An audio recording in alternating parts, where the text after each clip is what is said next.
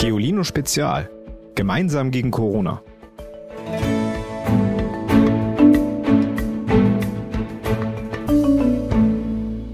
Moin ihr da draußen. Schön, dass ihr wieder zuhört. Wir können sie nicht festhalten. Und doch ist sie überall. Sie kann kriechen oder rasen, kann Jahrmillionen wehren oder nur für den Bruchteil einer Sekunde. Die Zeit. Das merkt man gerade jetzt. Ich weiß nicht, wie es euch geht, aber so im Rückblick habe ich das Gefühl, die Zeit, seit ich hier zu Hause sitze und für euch diesen Podcast mache, ist rasend schnell vergangen. Spannende Sache, diese Zeit. Und gerade weil die Zeit so eine spannende Sache ist, nehmen wir uns heute mal ein paar Minuten, um sie genauer zu betrachten. Aber was ist das eigentlich? Die Zeit. Wer hat sie sozusagen erfunden? Zeit scheint das einfachste auf der Welt zu sein. Ein Blick auf die Uhr und schon wissen wir darüber Bescheid. Aber je genauer man über die Zeit nachdenkt, desto kniffliger scheint sie. Forscherinnen und Forscher haben einige Dinge über das rätselhafte Phänomen herausgefunden. Erstens, die Zeit ist zusammen mit unserem Universum entstanden. Das heißt, sie entstand mit dem Urknall vor 13,8 Milliarden Jahren. Also vor einer unvorstellbaren Ewigkeit. Davor gab es keine Zeit. Zweitens, die Zeit kennt nur eine Richtung. Es geht immer vorwärts. Klingt jetzt erstmal banal, also sehr einfach. Aber lasst uns das mal genauer betrachten. Zeit, die hinter uns liegt, heißt Vergangenheit. In ihr steht alles fest und ist nicht veränderbar. Was vor uns liegt, ist die Zukunft. Ein Raum unendlicher Möglichkeiten und den schmalen Streifen dazwischen, also die Zeit, in der wir hier und jetzt leben, in der ihr zum Beispiel gerade diesen Podcast hört, also wirklich genau jetzt. Das ist die Gegenwart. Aber warum kann die Zeit nicht rückwärts fließen? Forscherinnen und Forscher sagen, dass das an der sogenannten Unordnung des Universums liegt. Achtung, kompliziertes Wort, der Entropie. Und die nimmt nach einem physikalischen Gesetz stetig zu. Stellt euch ein Glas Wasser vor, das auf den Boden fällt und in viele Teile zersplittert. Die Unordnung nimmt zu, immer weiter, weil die Stücke nie mehr zusammenspringen werden. Das Glas ist kaputt und wird nicht mehr sein wie vorher. Der Weg in die Vergangenheit ist versperrt. Drittens, die Zeit ist mit dem Raum verbunden. Das heißt, sie vergeht an jedem Ort ein kleines bisschen anders. Forschende haben zum Beispiel den Einfluss der Schwerkraft auf die Zeit untersucht. Dafür haben sie extrem genaue Atomuhren im Tal und auf Bergen verglichen und festgestellt, dass die Zeit an tiefer gelegenen Orten ein bisschen langsamer vergeht als in der Höhe. Der Grund ist die Schwerkraft der Erde. Und diese ist am Boden größer. Je größer die Schwerkraft, desto langsamer fließt die Zeit. Viertens. Die Zeit hüpft. Manche Expertinnen und Experten halten es für möglich, dass die Zeit in winzigen Sprüngen vorwärts springt. Tick, tick, tick. Allerdings sind die Sprünge kürzer als eine Achtung, ich gebe mein Bestes. Millionstel, Milliardstel, Milliardstel, Milliardstel, Milliardstel Sekunde. Oh Wunder. Und deshalb bemerken wir diese Sprünge nicht. Ganz schön spannend, oder? Und auch ein bisschen kompliziert hier und da. Ich weiß. Sowieso ist die Zeit ja irgendwie eine verrückte Sache. Ich hab's vorhin schon gesagt, mal verstreicht sie rasend schnell und dann vergeht sie wieder quälend langsam. Wissenschaftlerinnen und Wissenschaftler haben sogar herausgekommen, dass die Zeit bei jungen Menschen grundsätzlich eher langsamer zu vergehen scheint als bei älteren. Dadurch langweilen sich Ältere auch viel, viel seltener. Aber woran liegt das? Wie misst unser Gehirn die Zeit? Darüber haben Forscherinnen und Forscher lange gerätselt. Denn Menschen haben zwar Organe, um Farben zu sehen oder die Höhe von Tönen festzustellen, doch keines, das direkt Sekunden oder Minuten misst. Wie also nehmen wir Zeit wahr? Der Freiburger Wissenschaftler Marc Wittmann glaubt, dass die hintere Inselrinde dabei eine besondere Rolle spielt. Das ist ein Teil in unserem Gehirn. Dort treffen viele Signale aus dem Körper ein, zum Beispiel zu unserem Herzschlag, der Atmung oder ausgeschütteten Hormonen. Diese Signale könnt ihr euch wie die Körnchen in einer Sanduhr vorstellen. Je mehr davon in der hinteren Inselrinde eintrudeln, sagt der Forscher Wittmann, desto länger schätzt das Gehirn die vergangene Zeit. Etwa so. 420 Herzschläge, 90 Atemzüge, ein paar Stresshormone, Grübel, Grübel, Grübel, Grübel. Das müssten ungefähr fünf Minuten sein. Ich weiß nicht, hört sich eure Stimme im Kopf auch so an? Ein raffiniertes System. Aber leider können wir uns auf unsere körpereigene Stoppuhr nicht immer verlassen. Denn es gibt da zwei Probleme.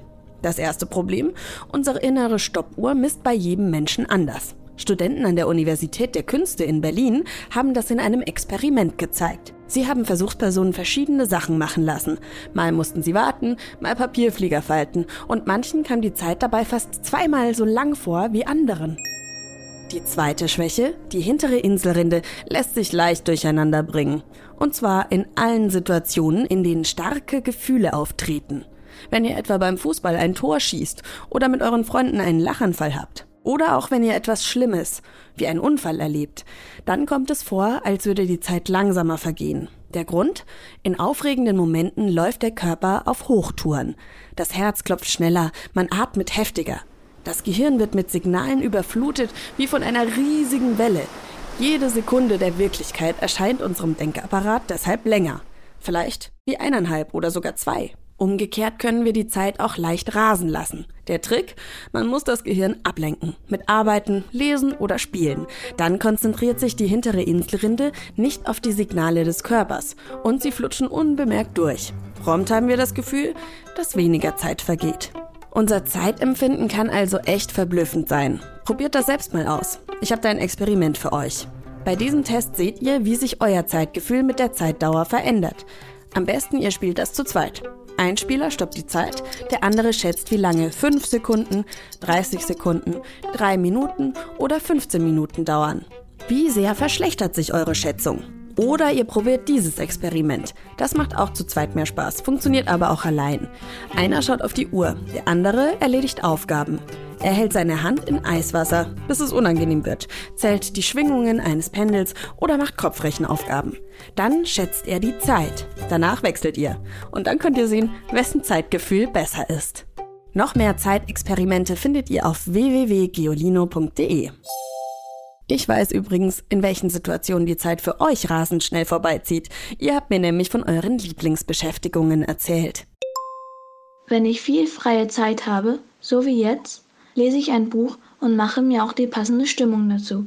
Zum Beispiel, wenn es ein spannendes Buch ist, lese ich es lieber abends, im Dunkeln, dann ist es noch spannender.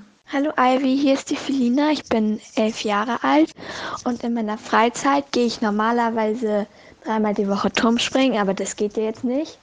Und das finde ich blöd und deshalb lese ich viel und höre mir viel an. Hallo an alle, ich heiße Leon und ich bin elf Jahre alt. Ich heiße Maiki und bin zehn. Wir sind kein Spaß Family Kids. In unserer Freizeit fahren wir Scooter, zocken und nehmen neue Songs auf. Unser Album Viel zu klein könnt ihr ab dem 16.08. überall streamen. Wir, wir grüßen alle bei Geolino und hören mit euch den Podcast an. Es ist niemals für nicht zu spät, solange sich die Erde dreht. Ich kann lernen, was ich sehe und will wissen, wie es geht. Weil auch der Zeiger niemals steht, bleib ich immer in Bewegung. Steige über Stock und Stein, hier auf allen meinen Wegen.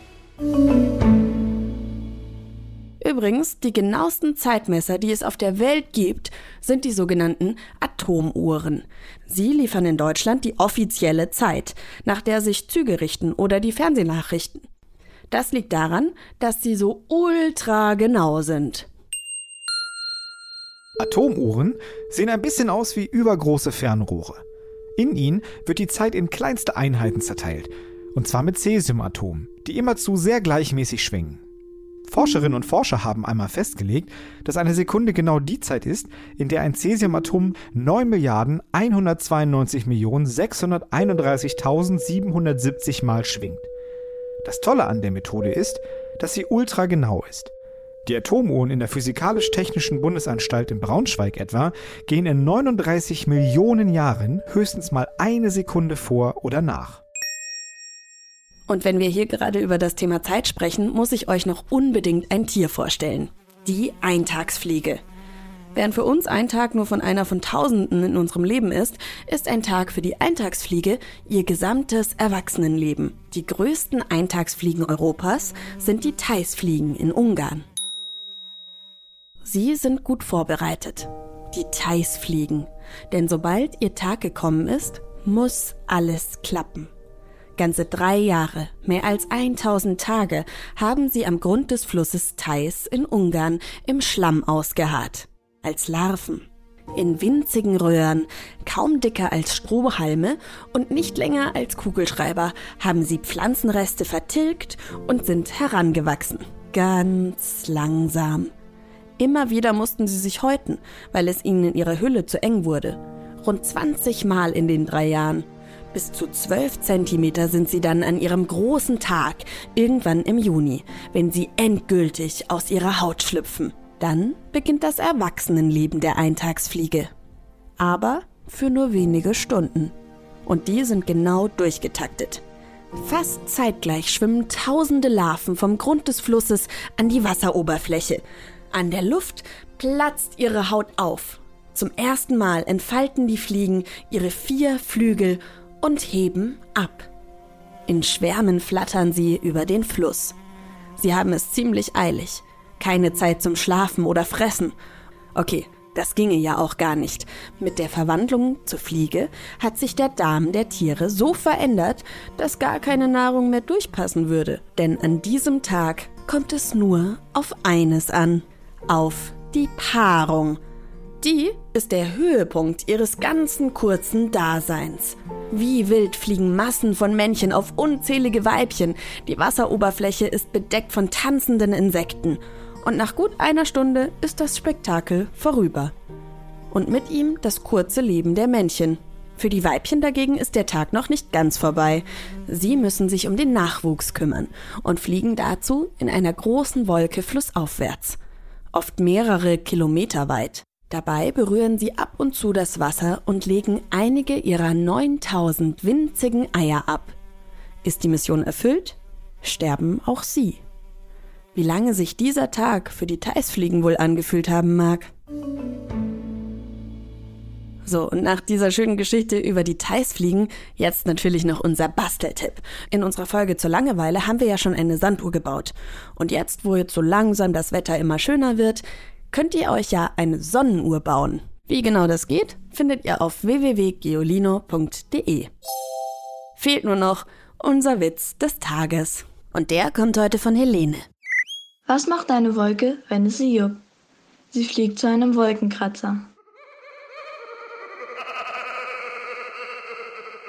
In der nächsten Folge geht's um das Thema Wasser. Und da möchte ich von euch wissen, singt ihr in der Dusche und wenn ja, welchen Song? Und wie lange hat sich diese Folge für euch angefühlt? Ihr könnt ja jetzt mal schätzen, also jetzt, in der Gegenwart, sofort, in diesem Zeitpunkt. Und dann schaut ihr in euren Podcast-Player und seht, ob ihr richtig liegt oder nicht. Ich freue mich auf nächste Woche. Tschüss! Noch mehr Geolino für zu Hause? Schaut einfach unter geolino.de slash spezial.